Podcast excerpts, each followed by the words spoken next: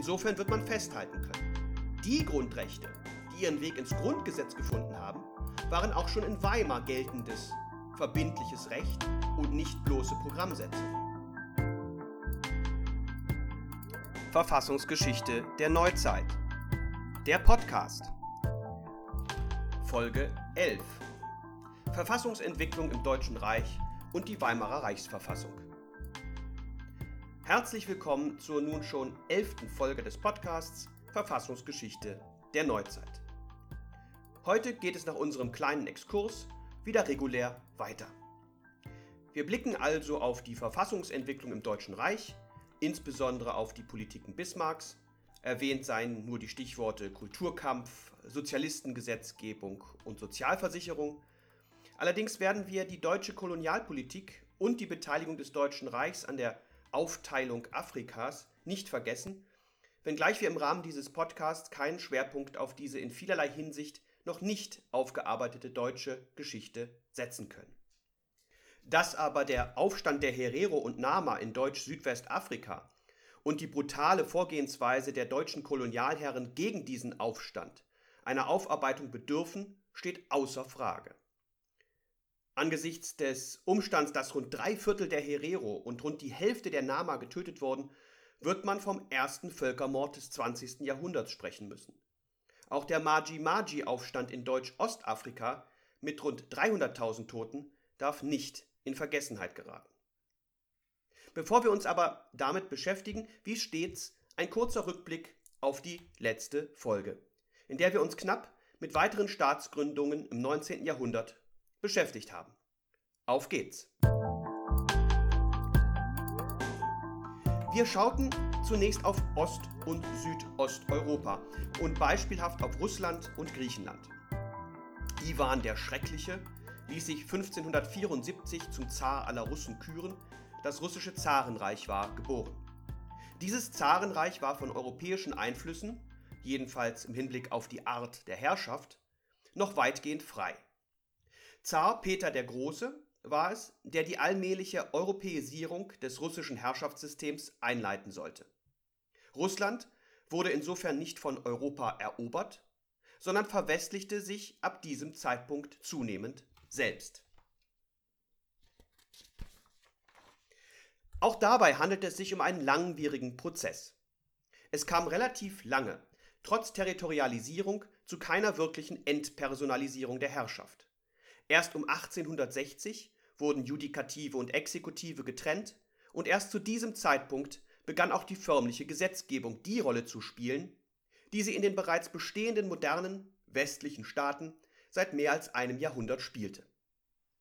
Es kam ab 1870 allmählich zu einer Verstädterung, was wiederum den wirtschaftlichen Aufschwung Russlands ermöglichte. Abgeschlossen war die Selbstverwestlichung wohl erst mit der autokratischen Verfassung von 1906. Von besonderer Bedeutung für die Ausbreitung des europäischen Staatsmodells in Osteuropa war schließlich der langsame Verfall des Osmanischen Reiches im Laufe des 19. Jahrhunderts.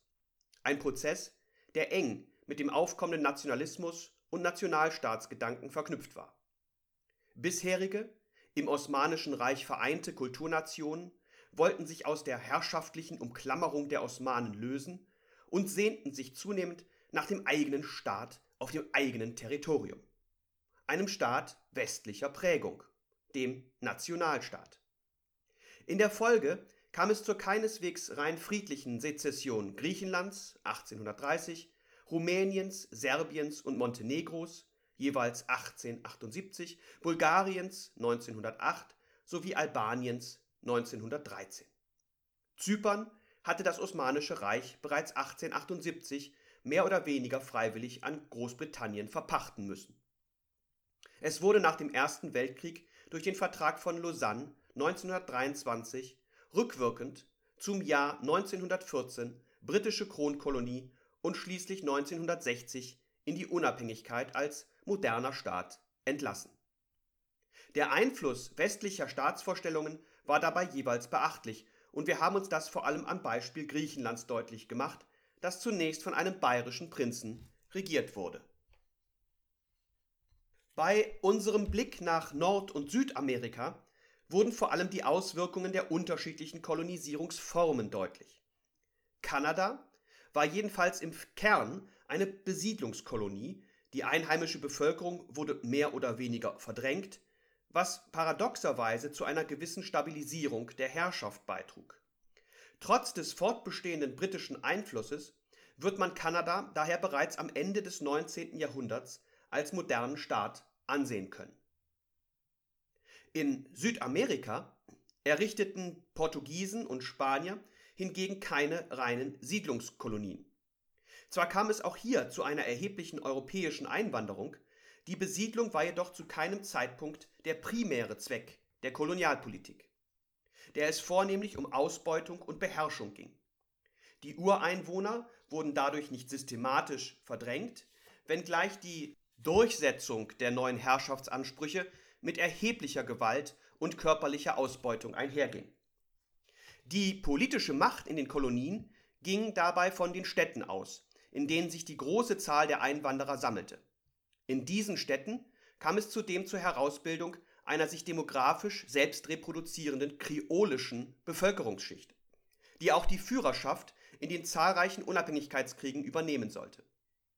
Diese Unabhängigkeitskriege sollten zu zahlreichen Staatsgründungen in den zuvor von den Kolonialmächten mehr oder weniger willkürlich gezogenen Grenzen der Verwaltungsprovinzen führen, bei denen der jahrhundertelange Einfluss Europas und der neu entstandenen USA prägend war. Es handelte sich dementsprechend meist um präsidentielle Regierungssysteme, die demjenigen der USA nachgebildet waren. Gewisse Besonderheiten galten dabei für das portugiesische Brasilien, weil die portugiesische Krone ihren Hauptsitz aufgrund der französischen Angriffe im Jahr 1808 sogar formal von Lissabon nach Rio de Janeiro in Übersee verlegte.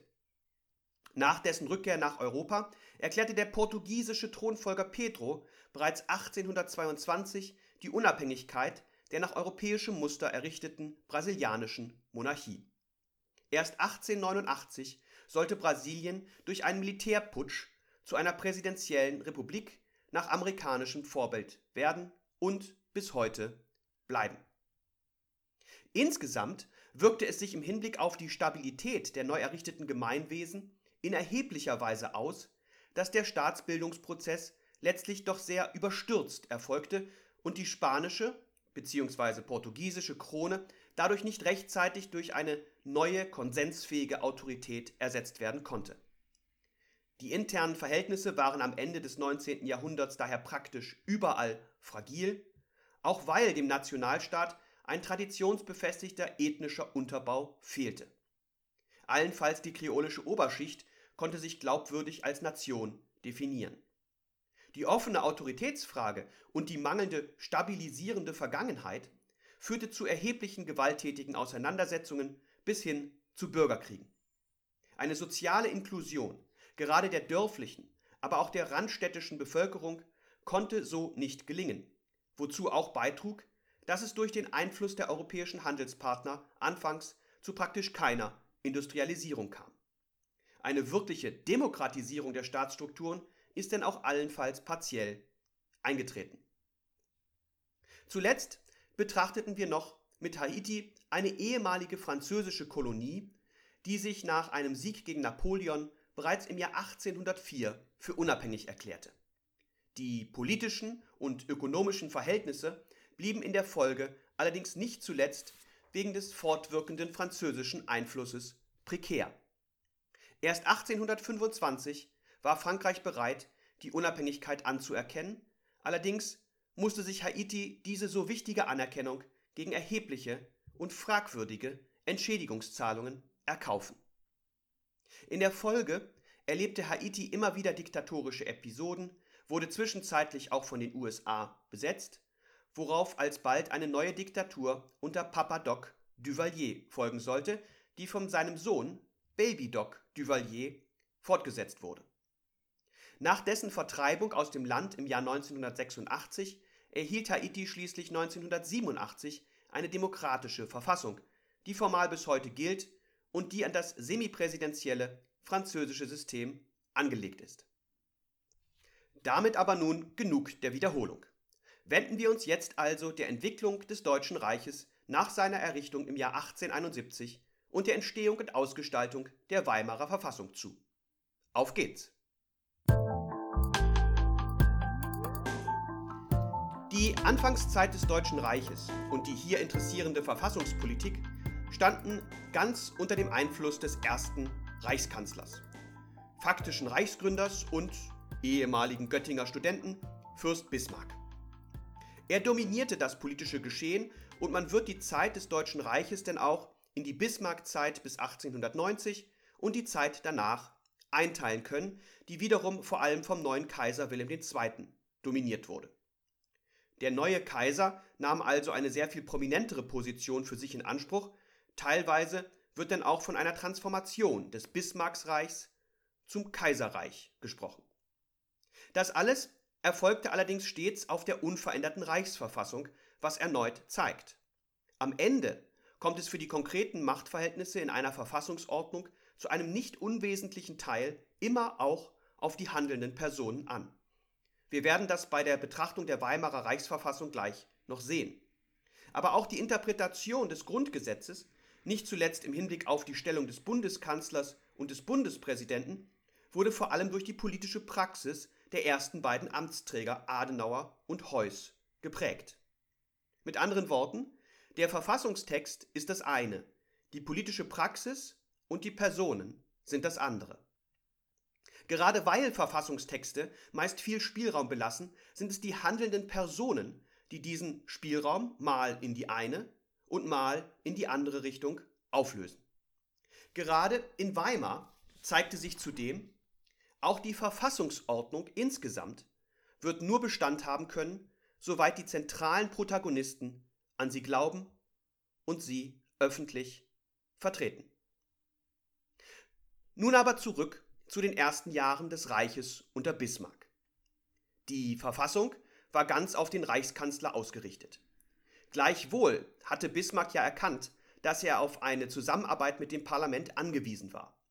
Dies war ja unter anderem der Grund, für die Einführung des allgemeinen Wahlrechts gewesen. Dieser Wunsch nach einer einfacheren Regierungsarbeit aufgrund starker Mehrheiten im Parlament sollte sich für Bismarck allerdings allenfalls partiell erfüllen, weshalb Bismarck auch bis zuletzt die Abschaffung des Dreiklassenwahlrechts in Preußen ablehnte. Als parteipolitische Gegenspieler im Parlament traten insoweit zunächst das katholische Zentrum und später die Sozialdemokratie auf. In beiden Fällen ging Bismarck massiv gegen diese Strömungen vor, sollte den Kampf aber letztlich nicht gewinnen können. Sowohl das Zentrum als auch die Sozialdemokratie gewannen im Laufe der Zeit immer größeren parlamentarischen Einfluss. Auf Seiten des katholisch-konservativen Zentrums, dem es geschickt gelang, nicht zuletzt die Landbevölkerung in erheblichem Maße gegen vielfältige liberale Politiken unter anderem auch die Schul- und Kirchenpolitik, vor allem aber die ökonomische Liberalisierungspolitik zu mobilisieren, war es Ludwig Windhorst, der gewissermaßen zum ersten parlamentarischen Gegenspieler Bismarcks avancierte. Für die Oppositionsrolle war Windhorst bzw. das Zentrum nicht zuletzt aufgrund der von Bismarck mit Unterstützung der Nationalliberalen von Beginn an betriebenen massiven Katholikenverfolgung, die unter dem Schlagwort Kulturkampf in die Geschichte einging, nachgerade prädestiniert. Bismarck misstraute der katholischen Kirche, nicht zuletzt aufgrund ihrer weltweiten Organisation mit dem Papst an der Spitze. Sie stellte für Bismarck damit eine ernstzunehmende Gefahr für den soeben erst errichteten Nationalstaat dar. Katholische Geistliche wurden kriminalisiert, der Kanzelparagraph stellte unter anderem die Behandlung staatlicher Angelegenheiten bei der Verkündung unter Strafe, viele Geistliche kamen ins Gefängnis oder gingen ins Exil. Von Erfolg gekrönt waren diese jedenfalls auch gegen das Zentrum gerichteten Maßnahmen Bismarcks freilich nicht. Das Zentrum wurde immer stärker und war ab 1881 gar stärkste Fraktion im Reichstag und damit faktisch an der Regierung beteiligt. Schon seit 1879 konnte keine Mehrheit mehr gegen das Zentrum gebildet werden. Bismarck stellte den aussichtslosen Kampf denn auch bereits 1878 wieder ein. Bismarck hatte vielmehr einen neuen Gegner ausgemacht, der im Zusammenhang mit der Industrialisierung immer stärker, dadurch aber auch immer gefährlicher wurde. Die Sozialdemokratie. In institutioneller Hinsicht hatte sich bereits zuvor gezeigt, dass die einseitige Ausrichtung allein auf den Reichskanzler und das Fehlen eines arbeitsteiligen Kabinetts angesichts der vielfältigen Regierungsaufgaben nicht mehr zeitgemäß erschien. Im Jahr 1878 kam es daher zum Erlass des sogenannten Stellvertretergesetzes, das es erlaubte, dass die an sich durch den Reichskanzler notwendige Gegenzeichnung der kaiserlichen Anordnung auch durch Stellvertreter des Reichskanzlers vorgenommen werden konnte. Diese Stellvertreter, es handelte sich um die dem Reichskanzler untergeordneten Vorstände der obersten Reichsämter, die sich bereits zuvor herausgebildet hatten, konnten nunmehr auch eigenständig beim Kaiser vortragen. Faktisch agierten sie damit als Minister, aus dem alleinigen Reichskanzler war eine kollegiale Reichsregierung geworden. Ein Begriff, den Bismarck allerdings tunlichst vermied und wohl auch für den Amtsgebrauch explizit untersagte. Diese faktische Kollegialregierung sollte aber für die weitere Verfassungsgeschichte prägend werden. Sowohl Weimar als auch das Grundgesetz etablierten solche Regierungskabinette. Bismarck, so könnte man nun etwas ketzerisch sagen, hatte durch diese Arbeitsteilung aber nun auch mehr Zeit, sich auf die Verfolgung der Sozialdemokratie zu konzentrieren. Tatsächlich erfolgte ab 1878 denn auch eine Art konservative Wende in der bismarckschen Politik, die ihn nicht zuletzt mit dem immer stärker werdenden Zentrum versöhnte, ihn zugleich aber von den Nationalliberalen entfremdete. Bismarck ging hier gewissermaßen mit Zuckerbrot und Peitsche vor. Die Peitsche, das war in diesem Fall die sogenannte Sozialistengesetzgebung. Den Sozialdemokraten wurde nach einigen Hochverratsprozessen gegen prominente Mitglieder unterstellt, dass sie generell auf den gewaltsamen Umsturz aus seien. Dementsprechend wurde die 1875 gegründete Sozialistische Arbeiterpartei Deutschlands in Preußen und dann 1878 auch im Reich verboten. Das entsprechende Sozialistengesetz wandte sich allerdings sehr weitgehend gegen sozialdemokratische, sozialistische oder kommunistische Bestrebungen, die umfassend zu verbieten waren. Rechtsschutz war zwar in Form einer Beschwerde vorgesehen, von effektivem Rechtsschutz wird man allerdings nicht sprechen können. Das Sozialistengesetz sah auch strafrechtliche Sanktionen bis hin zur Freiheitsstrafe vor, die denn auch nicht selten zur Anwendung kamen. In seiner ursprünglichen Version sollte das Sozialistengesetz im Jahr 1881 auslaufen. Es wurde jedoch insgesamt viermal verlängert und sollte letztlich bis 1890 in Geltung bleiben. Im Jahr 1890 scheiterte eine weitere Verlängerung im Reichstag dann gegen den ausdrücklichen Willen Bismarcks. Das wird man bereits als Zeichen des politischen Bedeutungsverlustes Bismarcks ansehen können. Der Lotse Bismarck musste das Staatsschiff denn auch im Anschluss verlassen. Der neue Kaiser Wilhelm II. war gegen die Verlängerung des Sozialistengesetzes gewesen und entließ den eisernen Kanzler. Parallel zur Sozialistenverfolgung erfolgte unter Bismarck freilich noch das Zuckerbrot in Form der bis heute nachwirkenden Sozialversicherungssysteme. Auch hier zeigte sich die Abwendung Bismarcks von klassischen liberalen Vorstellungen. Liberale verwiesen zur Lösung der sozialen Frage ja weiterhin auf die wundersamen Heilungsmöglichkeiten des Marktes. Bismarck dürfte dabei aber kaum seine soziale Ader entdeckt haben. Eher dürfte es ihm auch insoweit um die Sicherung seiner Macht gegangen sein, indem er mit der sozialen Frage eine klassisch sozialdemokratische adressierte. Diese Sozialdemokraten würden dadurch schlicht überflüssig. Zudem kam darin aber auch eine Art konservativ-paternalistisches Staatsverständnis zum Ausdruck, das durchaus eine gewisse Tradition vorweisen konnte. Bismarck bekannte sich denn auch offen zur Notwendigkeit eines staatlichen Interventionismus, sah sich selbst aber offenkundig nicht als Sozialist. In einer Rede vor dem Reichstag drückte er das folgendermaßen aus. Der Herr Abgeordnete Richter hat auf die Verantwortlichkeit des Staates für das, was er tut, aufmerksam gemacht. Ich habe das Gefühl, dass der Staat auch für seine Unterlassungen verantwortlich werden kann. Ich bin nicht der Meinung, dass das Laissez-faire, das Laissez-aller, das reine Manchestertum in der Politik, jeder sehe, wie er es treibe, jeder sehe, wo er bleibe, wer nicht stark genug ist zu stehen, wird niedergerannt und zu Boden getreten, wer da hat, dem wird gegeben, wer nicht hat, dem wird genommen, dass das im Staat, namentlich in dem monarchischen, landesväterlich regierten Staat, Anwendung finden könne.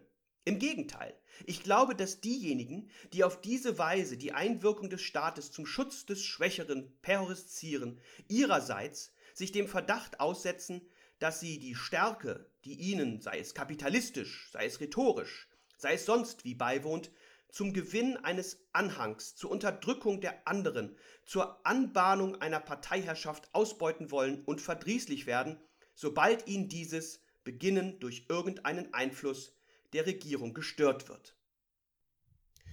Vor diesem Hintergrund also wurde unter Bismarck im Jahr 1883 zunächst die Krankenversicherung, 1884 die Unfallversicherung und schließlich im Jahr 1889 die Invaliditäts- und Altersversicherung eingeführt. Die Arbeitslosenversicherung folgte erst unter der Weimarer Verfassung im Jahr 1927. Gleichwohl war diese soziale Absicherung gegen die Härten der Marktwirtschaft zu diesem Zeitpunkt einzigartig in der Welt. Mit ihrer jeweils hälftigen Aufteilung der finanziellen Last auf Arbeitgeber und Arbeitnehmer bringt sie die gemeinsame Verantwortung aller für diese Härten zum Ausdruck und besteht in dieser Form in ihrem Kern und Grundstrukturen in Deutschland bis heute. Wenn heute an Bismarck erinnert wird, dann ist es meist diese unbestritten große Leistung, auf die umgehend verwiesen wird. Allerdings sollten dabei weder der Kulturkampf noch die Sozialistengesetzgebung unter den Tisch fallen. Wie so häufig in der Geschichte war auch rückblickend Bismarck eine ambivalente Person und taugt nicht zum gänzlich unumstrittenen Helden. Das zeigt sich nicht zuletzt auch bei einem Blick auf die deutsche gewaltsame Kolonialgeschichte, die unter Bismarck ihren Anfang nahm. Ausgangspunkt dafür war wiederum ein sich plötzlich entwickelndes, teils wirtschaftlich, teils machtpolitisch und teils sozialdarwinistisch motiviertes Interesse europäischer Staaten, beziehungsweise von den Staaten unterstützter oder nicht gehinderter Privater, am afrikanischen Kontinent, das die bestehende informelle Hegemonie Großbritanniens an den afrikanischen Küsten zunehmend in Frage stellte.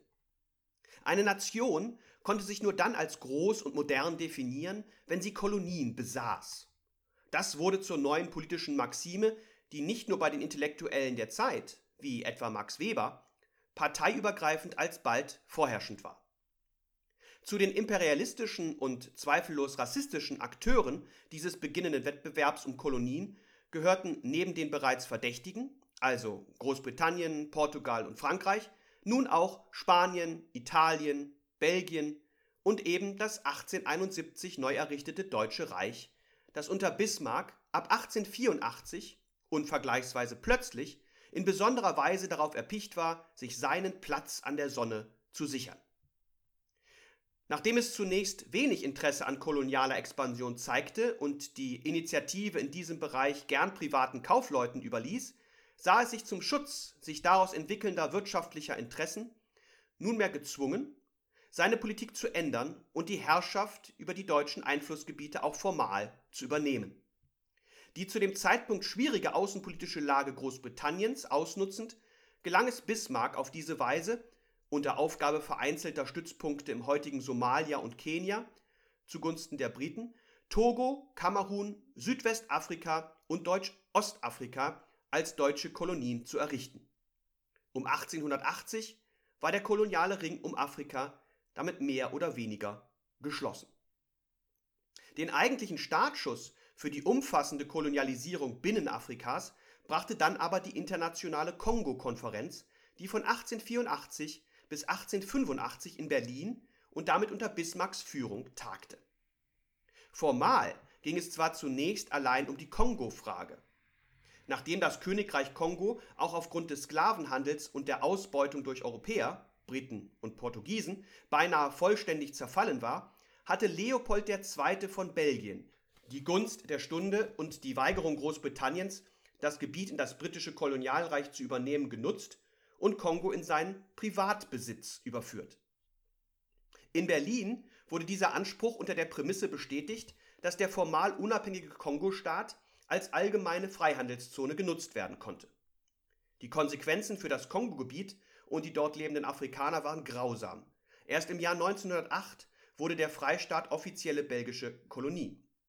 Gleichzeitig wurde auf dieser Konferenz aber auch vereinbart, dass überseeische Gebiete einzelner Staaten als völkerrechtlich zulässig anzusehen seien, soweit deren Besitz offiziell bekannt gemacht und durch effektive Okkupation, mithin durch Aufrechterhaltung der öffentlichen Ordnung, aber auch durch Errichtung von Handelsstrukturen, faktisch gesichert war.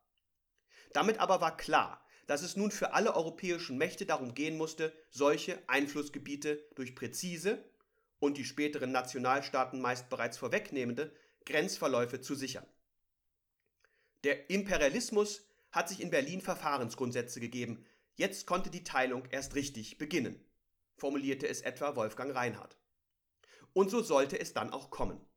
Innerhalb nur weniger Jahre wurde Afrika bis auf Liberia und das christliche Kaiserreich Äthiopien mehr oder weniger gewaltsam in Kolonien, Protektorate und andere koloniale Territorien aufgeteilt.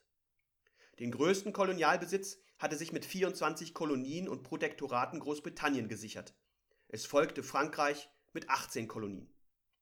Der deutsche Kolonialbesitz nahm sich mit Deutsch-Ostafrika, Tanganjika, Ruanda und Burundi, Deutsch-Südwestafrika, heute Namibia, Kamerun und Togo im Vergleich nachgerade mickrig aus. Was eben auch daran lag, dass das Deutsche Reich erst Mitte der 80er Jahre zur Kolonialmacht geworden war. Es handelte sich zudem meist um wirtschaftlich eher unattraktive Gebiete. Portugal hatte sechs Kolonien erwerben können, für Belgien blieb es bei der Kongo-Kolonie, die dafür jedoch in nachgerade bestialischer Weise durch Leopold II. ausgebeutet wurde. Italien errichtete Kolonien in Somalia und in Eritrea, spätere Versuche unter Mussolini, auch das äthiopische Kaiserreich zu erobern, sollten schließlich scheitern, obwohl zeitweise erhebliche Teile dieses Gebiets unter italienischer Kontrolle standen. Hinzu kamen zunächst einzelne Teile Libyens, die 1935 vereinigt wurden. Auf bestehende Stammes- und sonstige soziale Grenzen nahmen die Europäer bei der Absteckung ihrer Einflussgebiete generell keine Rücksicht. Besonders deutlich wurde das bei der Vierteilung des ehemaligen Siedlungsgebiets der Somali, wobei hier allerdings auch das äthiopische Kaiserreich als nicht-europäische Kolonialmacht einwirkte. Die Eroberung und Aufteilung verliefen daher natürlich auch nicht gewaltfrei. Oftmals handelte es sich in der Anfangszeit der Kolonisation jedoch eher um kleinere und schnell niedergeschlagene Aufstände, die erst dann heftiger wurden, als es den afrikanischen Kolonisierten bewusst wurde, dass es bei der Kolonisation nicht nur um einen Austausch der Herrschaftspersonen, sondern um eine grundsätzliche Veränderung ihrer bisherigen Lebensformen gehen würde. Auslöser dieser Sekundärwiderstände war nicht selten die nicht progressive Einführung der Kopf- oder Hüttensteuer zur Finanzierung der Kolonien, die vor allem die ärmeren Bevölkerungsteile hart traf. Auch diese Widerstände wurden von den Europäern zwar schließlich allesamt niedergerungen. Für die spätere Entstehung afrikanischer Nationalstaaten hatten sie dennoch Bedeutung, da das Zusammenwirken verschiedener Volks- und Stammesgruppen gegen den gemeinsamen europäischen Feind als Grundlage für nicht immer sonderlich überzeugende nationale Narrative genutzt werden konnte.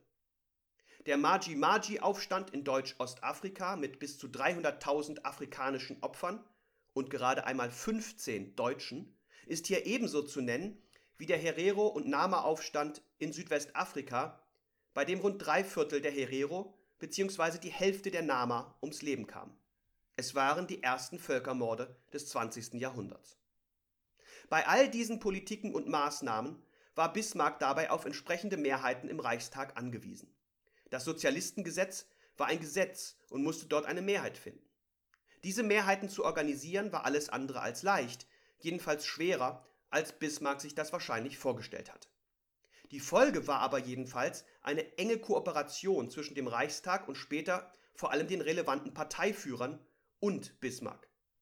Offiziell allerdings war eine solche Kooperation nicht vorgesehen. Die Aushandlung von Kompromissen mit den Parteien hatte daher von Anfang an etwas Systemfremdes, wurde jedenfalls nach außen nicht als zwingende und letztlich angemessene Notwendigkeit interpretiert. Das Vorgehen der Parteien wurde daher zumindest in der Öffentlichkeit entsprechend negativ bewertet. Als übergriffige Art, sich Macht zu sichern, die an sich bei der Regierung liegen sollte. Das Problem war dabei nicht zuletzt, dass die Parteien dem nicht durch eine formale Regierungsbeteiligung entgegenwirken konnten. Wo Kompromisse geschlossen wurden, spiegelte sich das also gerade nicht, wie etwa in Großbritannien, in einer Beteiligung an dieser Regierung durch entsprechende Posten.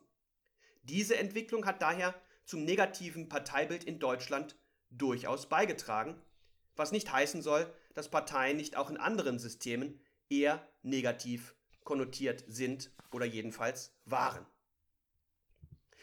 Mit dem Dreikaiserjahr 1888 wurde schließlich das Ende des Systems Bismarck eingeleitet. Wilhelm I., mit dem Bismarck sich mehr als gut verstanden hatte, verstarb im März. Sein Sohn Friedrich Wilhelm war bei Amtsübernahme allerdings schon schwer krank und verstarb bereits nach 99 Tagen Regentschaft.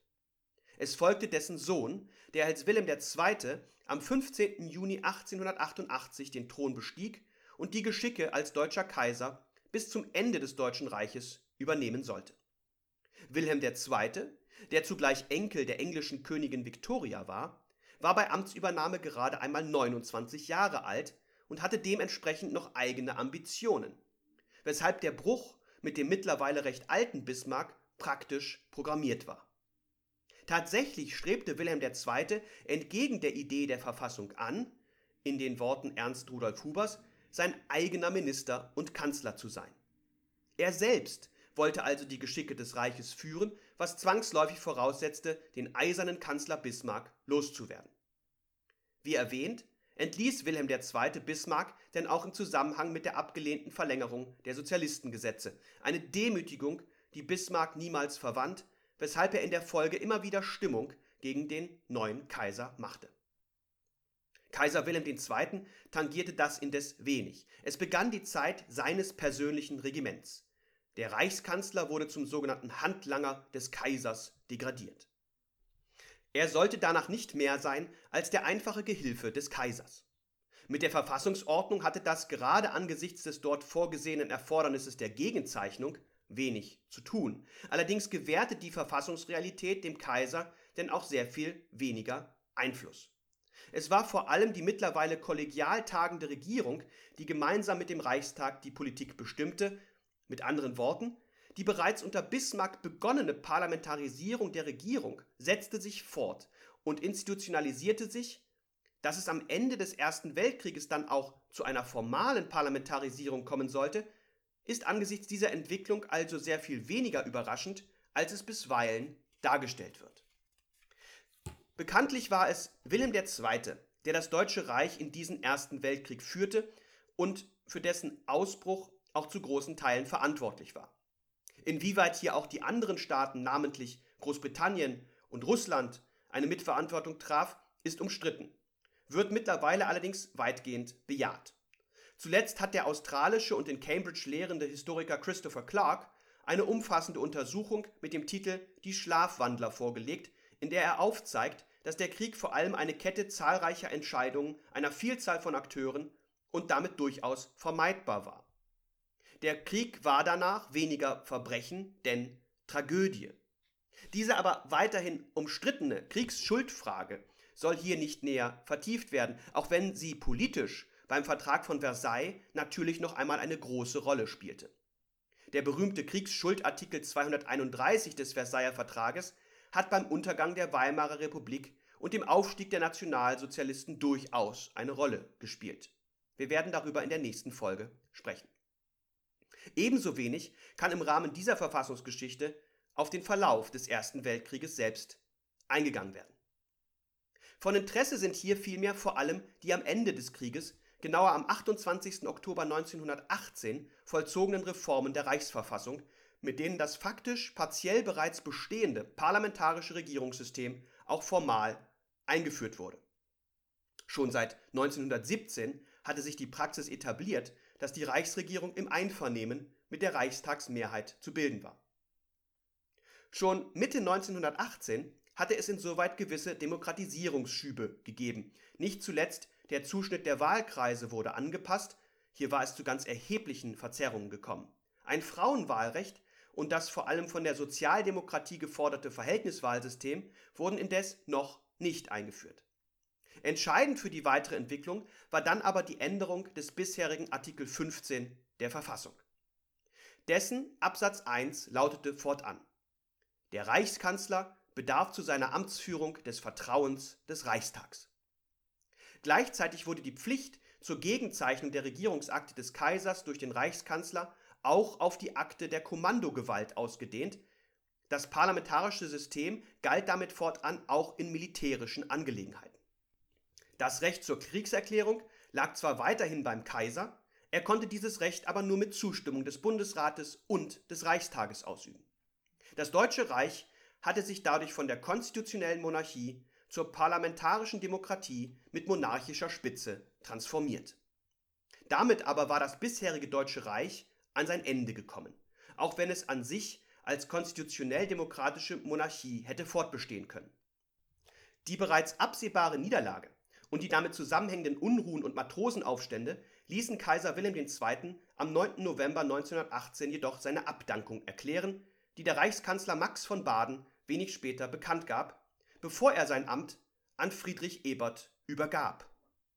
Der Kaiser ging tags darauf als verbitterter Mann ins Exil in die Niederlande. Der Sozialdemokrat Philipp Scheidemann rief, ohne das mit Ebert abgesprochen zu haben, hingegen noch am 9. November von einem Fenster des Reichstages aus die Deutsche Republik aus. Wenig später tat es ihm Karl Liebknecht vom Berliner Stadtschloss aus gleich. Er rief allerdings die Freie Sozialistische Republik Deutschland aus. Damit aber war klar, ohne Kaiser war die Monarchie am Ende. Es bedurfte einer neuen Verfassung. Darüber, wie diese aussehen sollte, bestand jedoch keine Einigkeit. Es begann ein maßgeblich nicht zuletzt von Friedrich Ebert, dem späteren Reichspräsidenten, gesteuerter Prozess der Verfassungsgebung, der schon am 11. August im Erlass der Weimarer Reichsverfassung münden sollte. Dessen Entstehung und Inhalt wollen wir uns im Folgenden daher etwas genauer anschauen. Die Übergabe des Amtes des Reichskanzlers auf Friedrich Ebert fand in der Verfassung keine Grundlage. Allein der Kaiser war befugt, den Reichskanzler zu ernennen. Insofern wollte die formale Übergabe zwar den Anschein eines geordneten Übergangs erzeugen, begründete aber tatsächlich einen extralegalen Zustand. Eine solche Illegalität ist beim Übergang von einer Verfassungsordnung auf die nächste keine Seltenheit und letztlich auch kaum zu vermeiden. Gerade in revolutionären Situationen lässt sich ein Weg der Verfassungsgebung kaum einschlagen, der im demokratischen Sinne die Freiheit und Gleichheit aller Bürgerinnen und Bürger beachtet. Die meisten Bürgerinnen und Bürger haben in solchen Zuständen meist auch Besseres zu tun, als sich allzu fokussiert um die politische Ordnung zu kümmern. Es war aber gleichwohl nicht klar, wie die neue Ordnung aussehen sollte. Einig war man sich alleine der Ablehnung der Monarchie und der bisherigen Ordnung. Das zeigte sich auch im beinahe umgehend folgenden Niedergang sämtlicher monarchischer Ordnungen in den Ländern. Karl Dietrich Erdmann beschrieb es so. In allen deutschen Staaten verschwand die Monarchie, ohne dass sich irgendwo eine Hand zu ihrer Verteidigung gerührt hätte. Damit war also klar, eine Republik musste es schon sein. Aber ob sich diese eher am westlich-parlamentarischen Modell oder doch eher am Vorbild der sowjetischen Räterepublik orientieren sollte, war nicht geklärt. Was ja schon die beiden unterschiedlichen Republikproklamationen von Scheidemann und Liebknecht offenkundig gezeigt hatten. Wenngleich Eberts Einsetzung von der bestehenden Ordnung damit nicht gestattet war, war daher klar, dass die Ausarbeitung einer neuen Ordnung vor allem die Übernahme der Regierungsgeschäfte, die Integration sämtlicher revolutionärer Kräfte der Arbeiter- und Soldatenräte, und das hieß insbesondere der USPD, erforderte, um eine völlige, eventuell auch gewalttätige Spaltung zu vermeiden. Schon am 10. November einigte sich die SPD mit der USPD daher auf die Errichtung eines Rates der Volksbeauftragten, der mit sechs Personen paritätisch besetzt die Regierungs-, aber auch die zentrale Legislativgewalt übernahm. Damit war aber auch der revolutionäre Übergang für alle auch institutionell sichtbar geworden. Erneut sei Karl Dietrich Erdmann zitiert.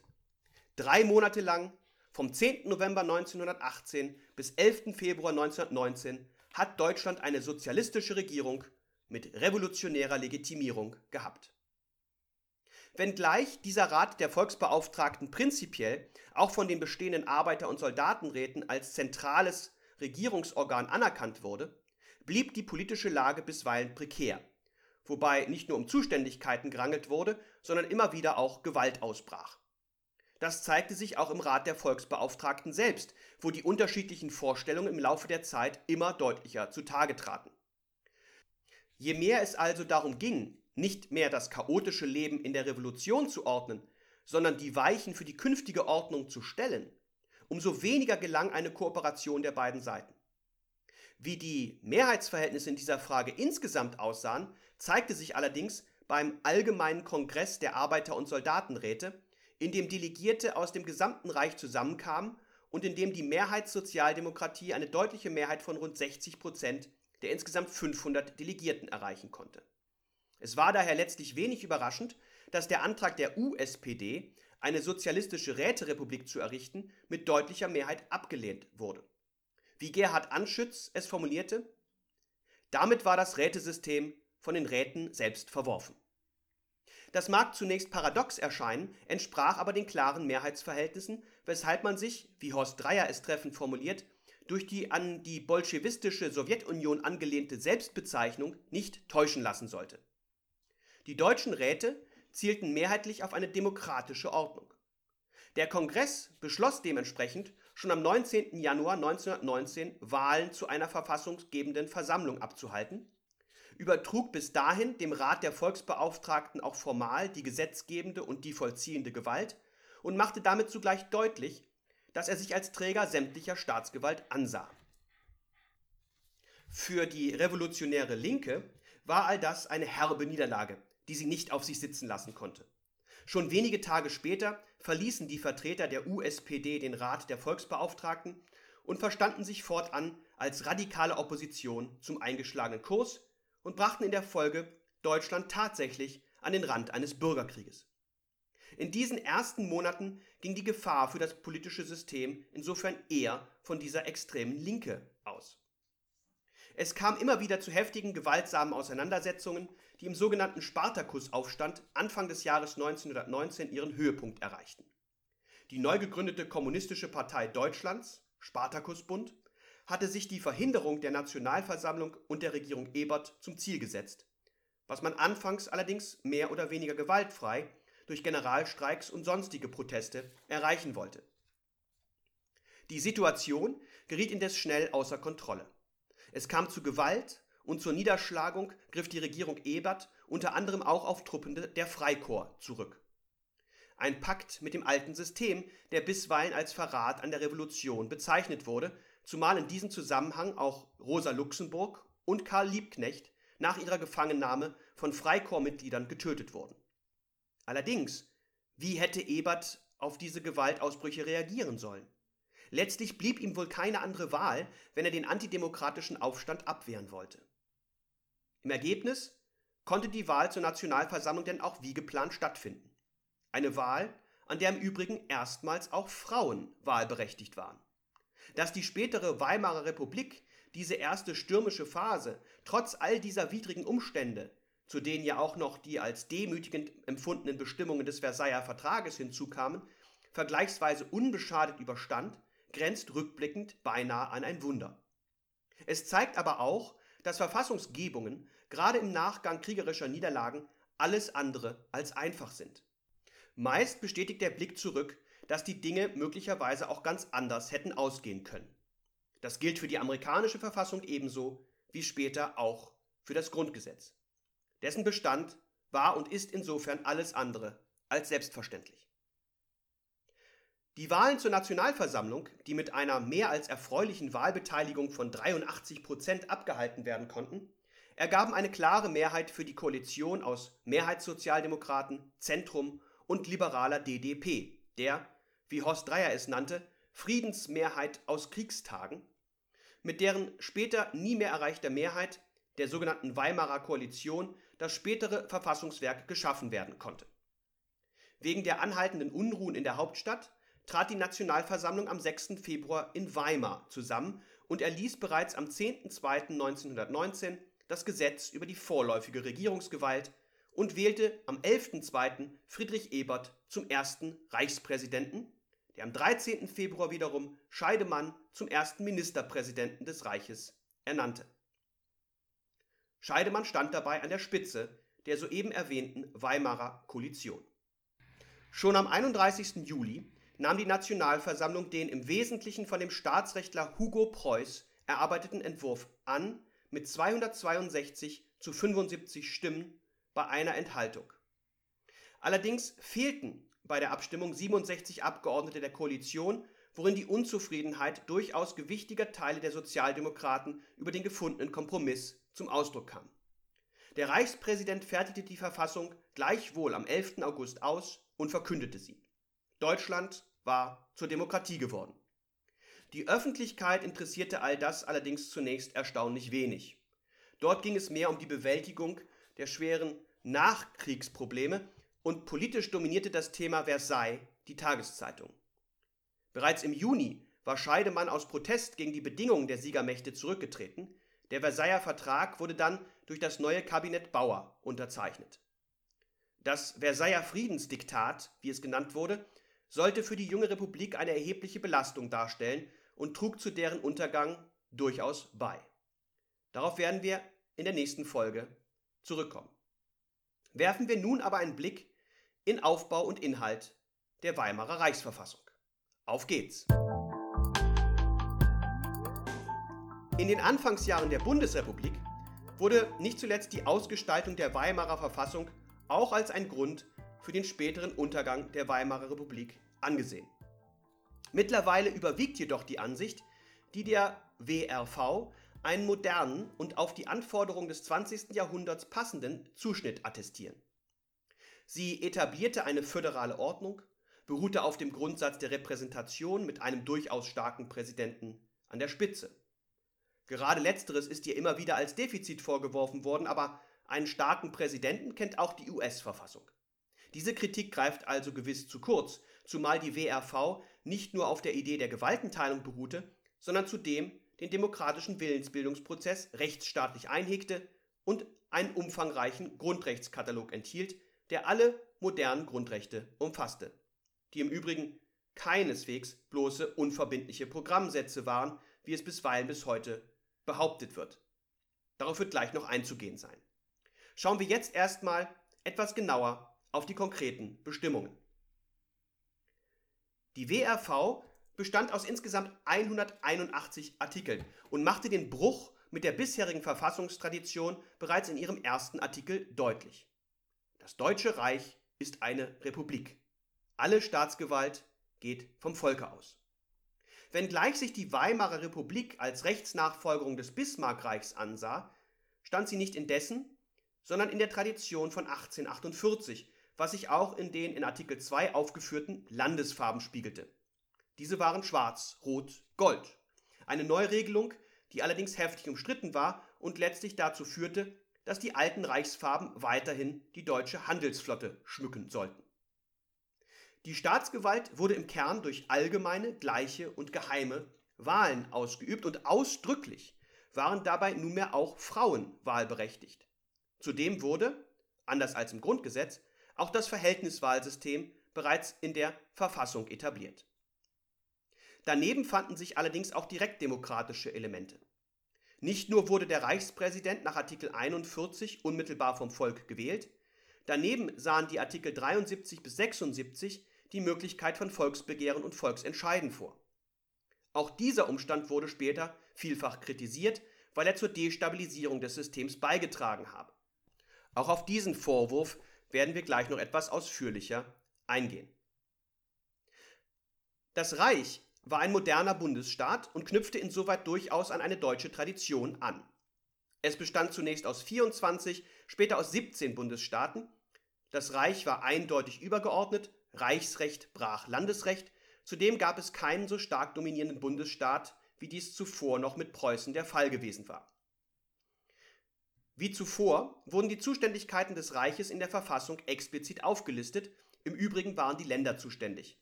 deren Verfassung allerdings nach Artikel 17 gewissen Anforderungen genügen musste. Sie musste freistaatlich organisiert sein, was letztlich bedeutete, eine Monarchie war untersagt.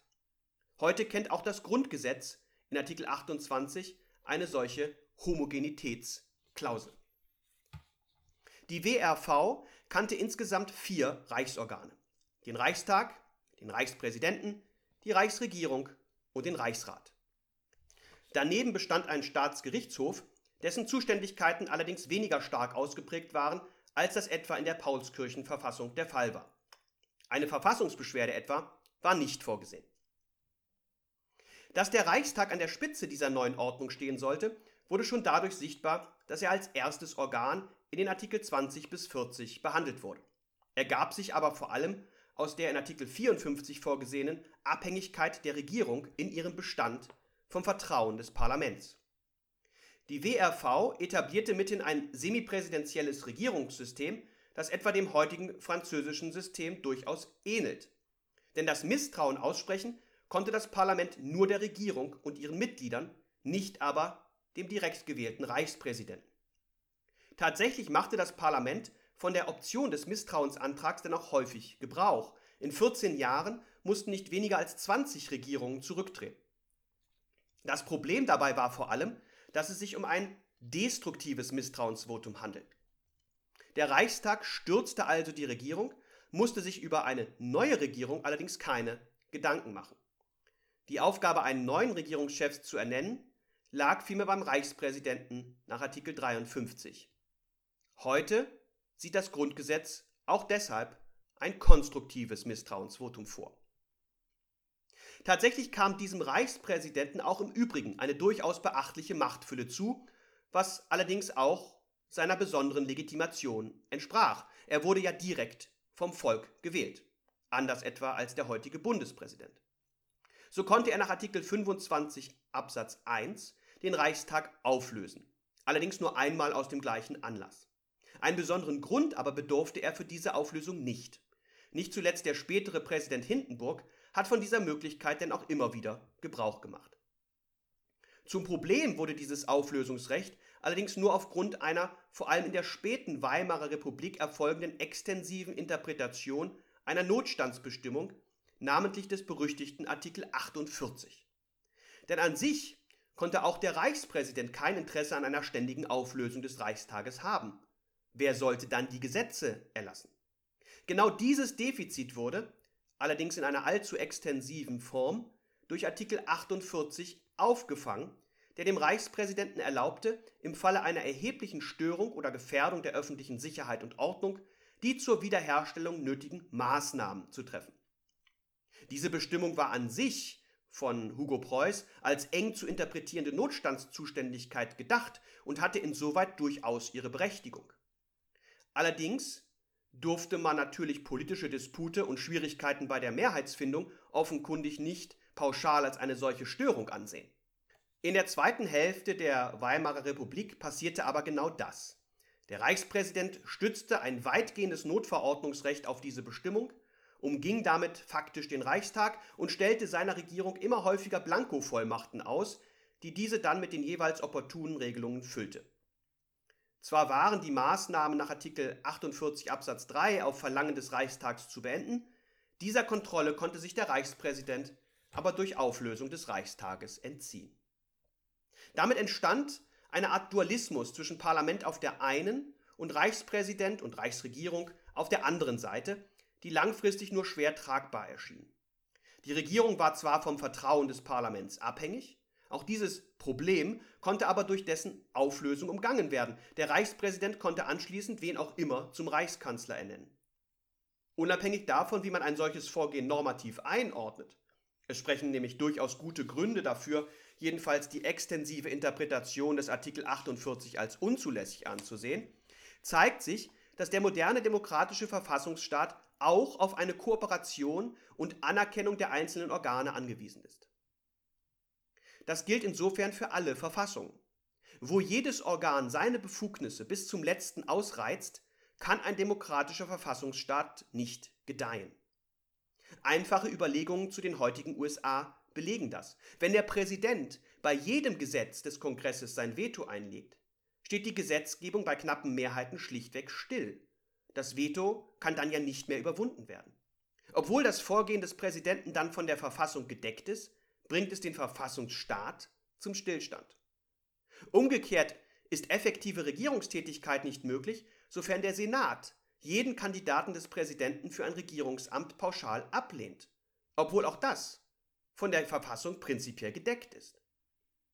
Insofern mag man auch der WRV partiell vorwerfen, dass sie einzelnen Organen eine gewisse überschießende Kompetenz eingeräumt hat, die letztlich zum Untergang beigetragen hat. Aber das ist letztlich wohl bei jeder Verfassung der Fall. Am Ende kommt es für deren Bestand also auch auf eine tragfähige Verfassungskultur an, auf die Einigung darauf, bestimmte Dinge nicht zu tun. Oder anders, am Ende sind es die Menschen, die eine Verfassung mit Leben füllen und sie am Leben halten. Wo die zentralen Entscheidungsträger das nicht wollen, wird keine Verfassung überleben können. Dass das bei der WRV eine große Rolle gespielt hat, leuchtet unmittelbar ein. Wir werden uns das in der nächsten Folge dann auch noch genauer ansehen. Der Reichsrat als letztes Reichsorgan bestand nach Artikel 63 Absatz 1 aus Ländervertretern, die von der jeweiligen Regierung entsandt wurden. Sie hatten dementsprechend ein imperatives Mandat, wenn man von bestimmten preußischen Vertretern absieht. Im Vergleich zum Bundesrat im Kaiserreich war sein Einfluss aber sehr viel geringer. Er war an der Gesetzgebung zwar beteiligt, konnte aber gegen vom Reichstag beschlossene Gesetze lediglich Einspruch erheben, der wiederum vom Reichstag mit einer Zweidrittelmehrheit überwunden werden konnte. Die Zustimmung des Reichsrats war in keinem Fall erforderlich, anders als das heute beim Bundesrat bei den sogenannten Zustimmungsgesetzen der Fall ist. Bestimmungen zum Staatsgerichtshof schließlich fanden sich in der WRV nur wenige. In Artikel 108 wurde bestimmt, dass ein solcher nach Maßgabe eines Reichsgesetzes zu errichten ist. Seine Zuständigkeiten wurden teilweise in der WRV selbst aufgelistet, siehe etwa Artikel 19, ergaben sich im Übrigen aus aber einem einfachen Reichsgesetz und fielen im Vergleich zum Staatsgerichtshof der Paulskirchenverfassung, aber auch und gerade zum Bundesverfassungsgericht geringer aus. Im Fokus standen vor allem staatsorganisationsrechtliche Zuständigkeiten bei Streitigkeiten zwischen den Ländern oder dem Reich und den Ländern. Hier gab der Staatsgerichtshof vor allem bei seiner Entscheidung zum sogenannten Preußenschlag kein sonderlich glückliches Bild ab. Landesrecht konnte zudem durch die Gerichte auf seine Vereinbarkeit mit der Verfassung überprüft werden, Artikel 13 Absatz 2. Formal fehlte es allerdings an einer abstrakten Normenkontrolle ebenso wie an einer Verfassungsbeschwerde.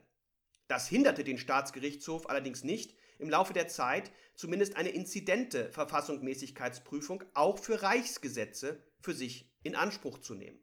So führte er im Jahr 1928 explizit aus, zur Prüfung abstrakter Rechtsfragen ist der Staatsgerichtshof nicht berufen, doch ist er befugt, in einem konkreten Rechtsstreit die Verfassungsmäßigkeit eines Reichsgesetzes nachzuprüfen. Nicht zuletzt Gerhard Anschütz, der führende Kommentator der Reichsverfassung, stützte diese Kompetenzausweitung, nachdem er ein solches Prüfungsrecht zuvor noch abgelehnt hatte. Insofern befand sich die Zuständigkeit des Staatsgerichtshofs, aber auch der anderen Gerichte im Fluss. Weimar, so fasst es Horst Dreier zusammen, war nicht auf dem Weg zur Verfassungsgerichtsbarkeit, Weimar hatte spätestens ab 1928 eine solche. Ja, das Bundesverfassungsgericht kann mehr. Aber das Bundesverfassungsgericht kann mehr als die meisten Verfassungsgerichte der heutigen Welt und insofern ist dieser Vergleich vielleicht ein wenig ungerecht.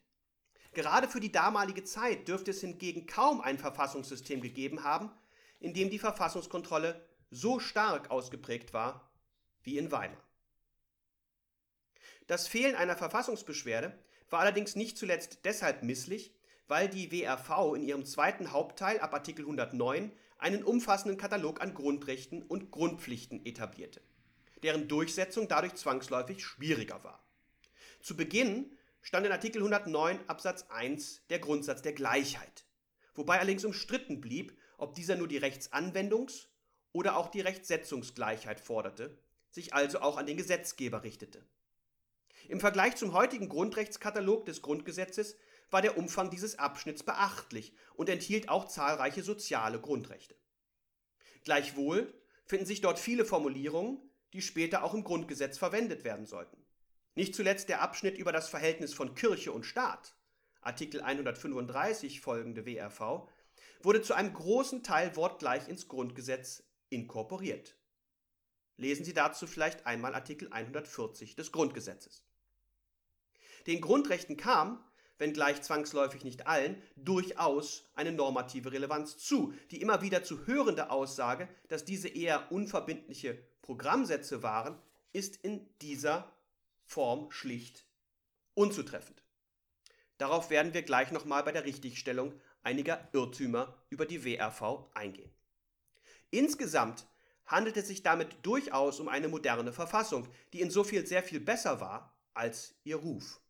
Gerade in der Anfangszeit der jungen Bundesrepublik musste die WRV insofern wenigstens partiell auch dazu dienen, die Schuld am Untergang der ersten deutschen Demokratie zu übernehmen, auch um davon abzulenken, wo die wahren Schuldigen zu suchen waren.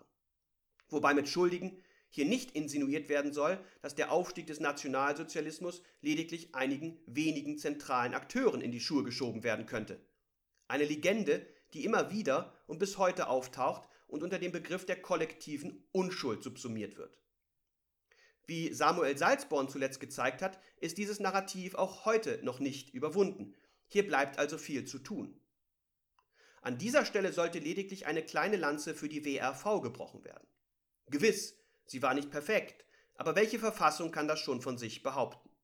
Gewagt sei daher die These, dass wir unter heutigen Verhältnissen mit der WRV gut und friedlich leben könnten und, vielleicht noch etwas provokanter, Weimar wäre wohl auch mit dem Grundgesetz gescheitert. Die Weimarer Republik ist mithin nicht wegen, sondern trotz der Verfassung untergegangen.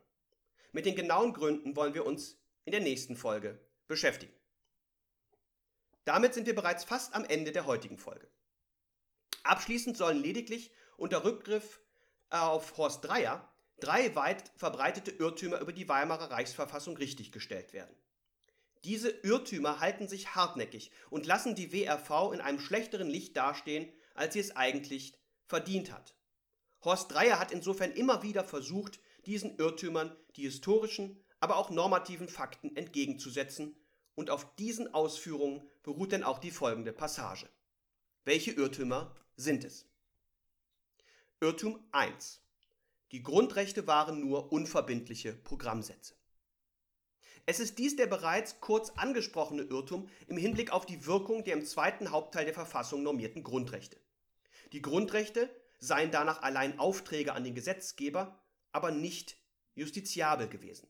Erst das Grundgesetz habe mit der Regelung des Artikel 1 Absatz 3 dieses zentrale Defizit der WRV beseitigt.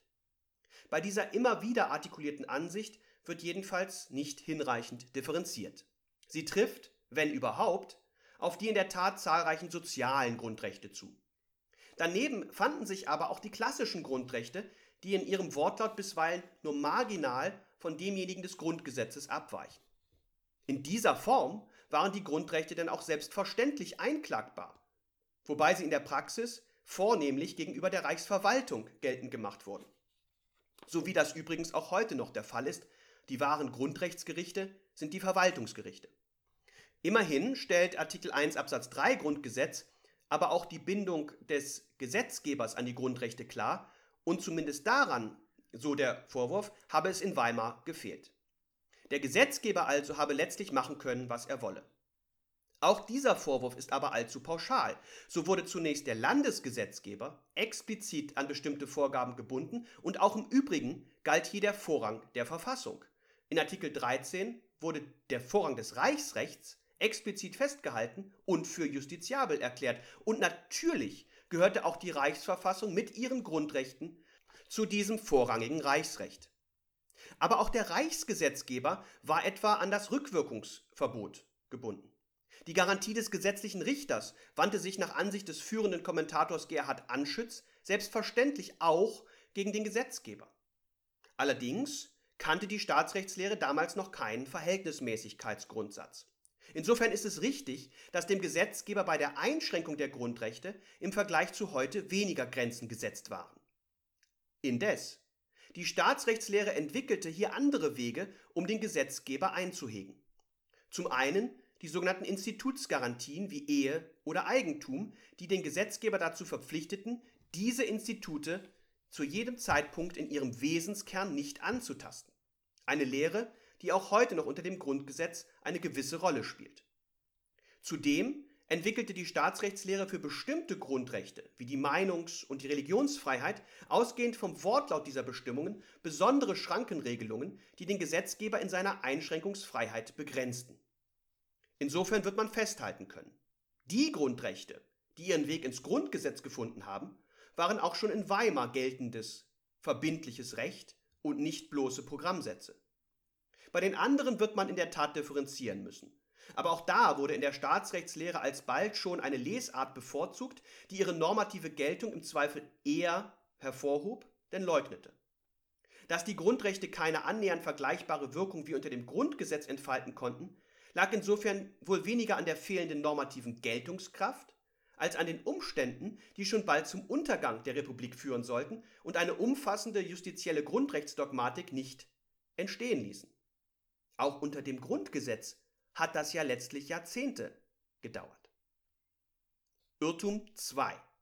Weimar ist nicht zuletzt an der direkten Demokratie gescheitert. Das Grundgesetz verzichtet deshalb weitgehend auf entsprechende Instrumente. Auch diese These hört man immer wieder. Selbst Theodor Heuss, der spätere erste Bundespräsident, sprach bei den Beratungen zum Grundgesetz von der Option des Volksbegehrens als einer Prämie für jeden Demagogen. Aber war die Möglichkeit direkter Demokratie tatsächlich so zentral für den Untergang der Weimarer Republik? Und kann man das Grundgesetz wirklich nachgerade als Gegenentwurf sehen? Hier spricht schon eine rein zahlenmäßige Betrachtung gegen diese These. Insgesamt wurden lediglich acht Volksbegehren durchgeführt, von denen die meisten scheiterten. Lediglich in zwei Fällen kam es zu Volksentscheiden, einmal gegen die Fürstenenteignung und einmal im Jahr 1929 gegen den sogenannten Young-Plan.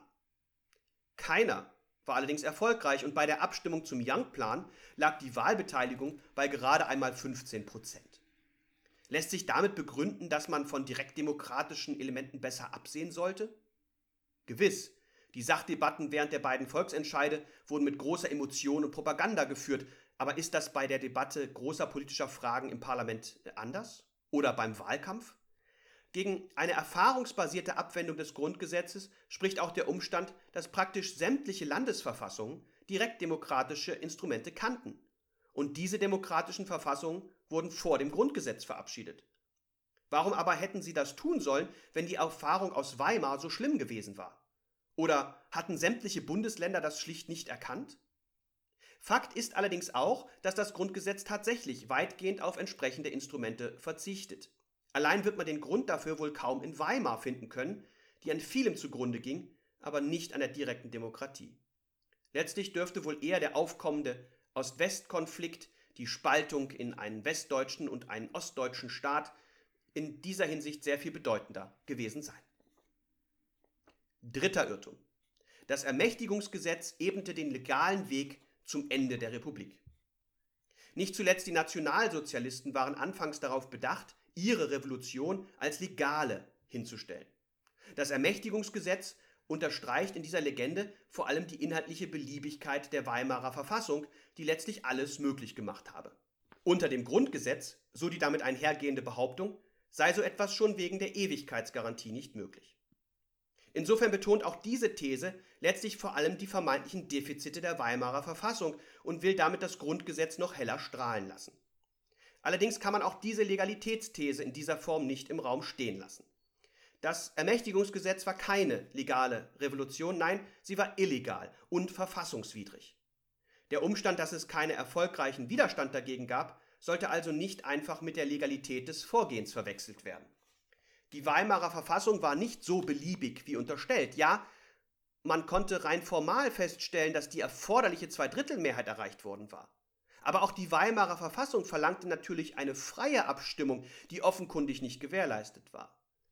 Die gewählten Abgeordneten der KPD fehlten, nicht etwa aus Desinteresse, sondern weil sie entweder in Schutzhaft genommen oder aus Angst untergetaucht oder geflohen waren. Der SA-Mob machte auch den anwesenden Parlamentariern deutlich, wie sie abzustimmen und was sie andernfalls zu erwarten hatten. Auch der Reichsrat war im Übrigen nicht ordentlich besetzt. Im Übrigen hatte der Reichstagspräsident auch im Hinblick auf ein mögliches Unterschreiten des Anwesenheitsquorums bereits vorgesorgt, wozu es letztlich allerdings nicht kommen sollte. Nach der noch am selben Tag geänderten Geschäftsordnung nämlich galten auch die Abgeordneten als anwesend, die ohne Urlaub oder infolge einer Erkrankung an Sitzungen nicht teilnahmen. Ob das im Einzelfall der Fall war, entschied der Reichstagspräsident. Sein Name? Hermann Göring. Mit legalem Vorgehen hatte all das also nichts zu tun.